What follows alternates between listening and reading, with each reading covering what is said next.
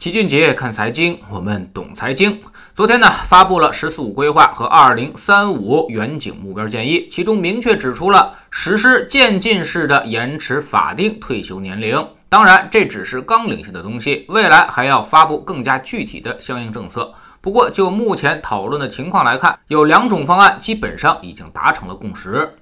第一，先将男女退休年龄全部都统一到六十岁，然后呢，再同时延长退休年龄。第二呢，男女各自延长退休年龄，但是女性延长的更多，最终男女实现统一。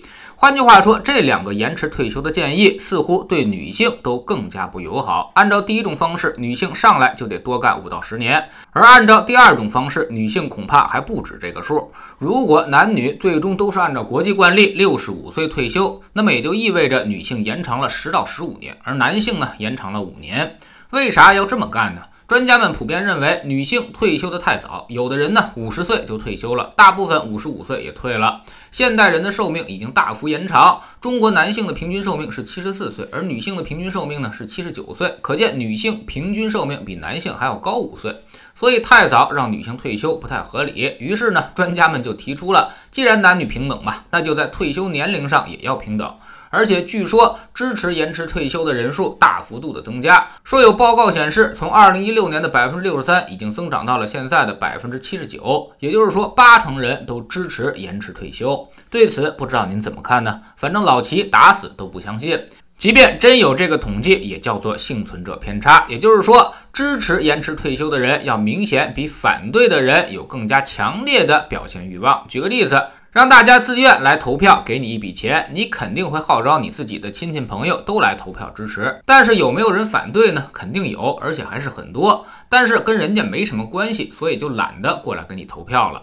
延迟退休就是这么一个事儿，它其实呢只涉及公务员。和国企事业单位这些铁饭碗的工作，而研究这个东西的基本上都是社科院大学教授或者是一些政府部门的领导，他们当然是不想这么早退休的。在职的福利跟退休收入完全是不一样，而且在退休的前几年，真正实现了钱多活少混日子，所以希望能混一天是一天啊。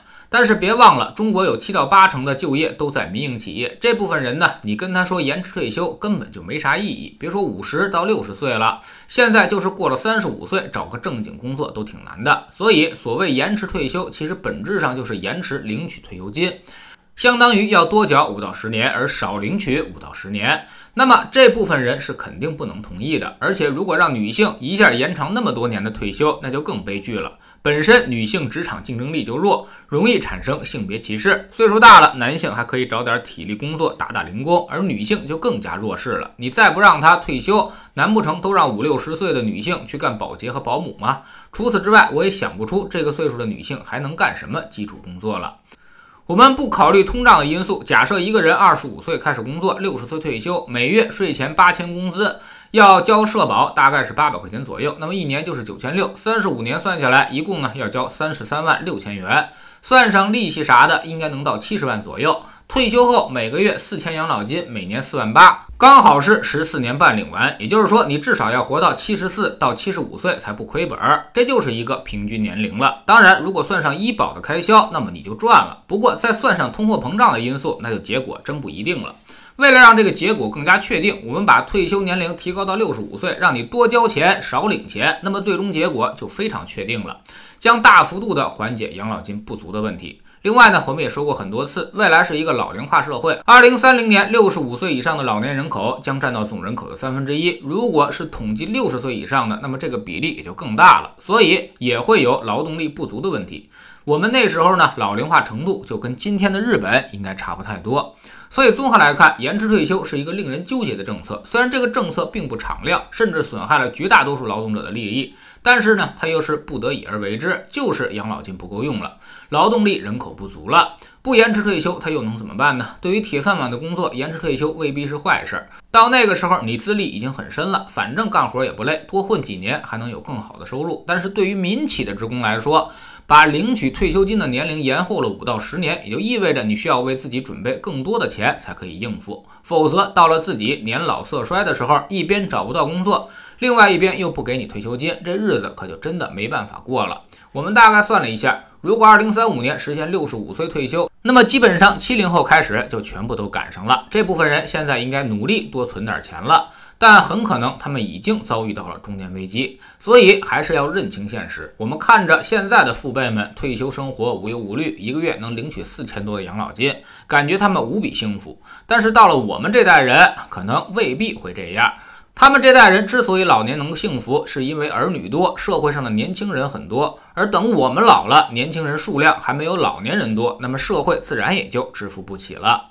说白了，养老金就是一个代际转移支付，当代年轻人养活当代的老年人的游戏。一旦二者比例发生了变化，自然这个游戏也就玩不下去了。所以最后我们建议，现在那些二十五岁以上的年轻人，消费应该适可而止，多存点钱吧，多留点钱用于长期投资，为了日后自己老了，至少不至于没钱度日。知识星球齐俊杰的粉丝群，我们每个交易日都有投资的课程。昨天呢，我们开启了一个估值指标讲解的系列。未来呢，我们将用几周时间，把估值中常用到的，像什么市盈率、市净率、市销率、市现率、企业价值倍数、市盈率、增长率等几个常用指标讲解给大家听。昨天呢，我们说到了市盈率的优点、缺点，以及能够适用的行业和具体的使用方法和使用场景。学会了这些，你也能够轻松对现在的公司和市场进行估值了。我们总说投资没风险，没文化才有风险。学点投资的真本事，从下载知识星球 APP 找齐俊杰的粉丝群开始。在这里，我们会让您明明白白的知道钱到底是怎么赚到的。即便日后离开老齐，你也能独立面对投资。知识星球老齐的读书圈里，昨天呢，我们开始讲一本书，叫做《资本思维》，告诉大家为什么企业发展需要融资，融资发展和不融资发展都有哪些区别，为什么有些企业不上市也可以发展的很好。我们创业过程当中呢，在什么情况下需要提前去准备融资，都有详尽的案例进行分析。知识星球找老齐的读书圈，每天十分钟语音，一年为您带来五十本财经类书籍的精读和精讲。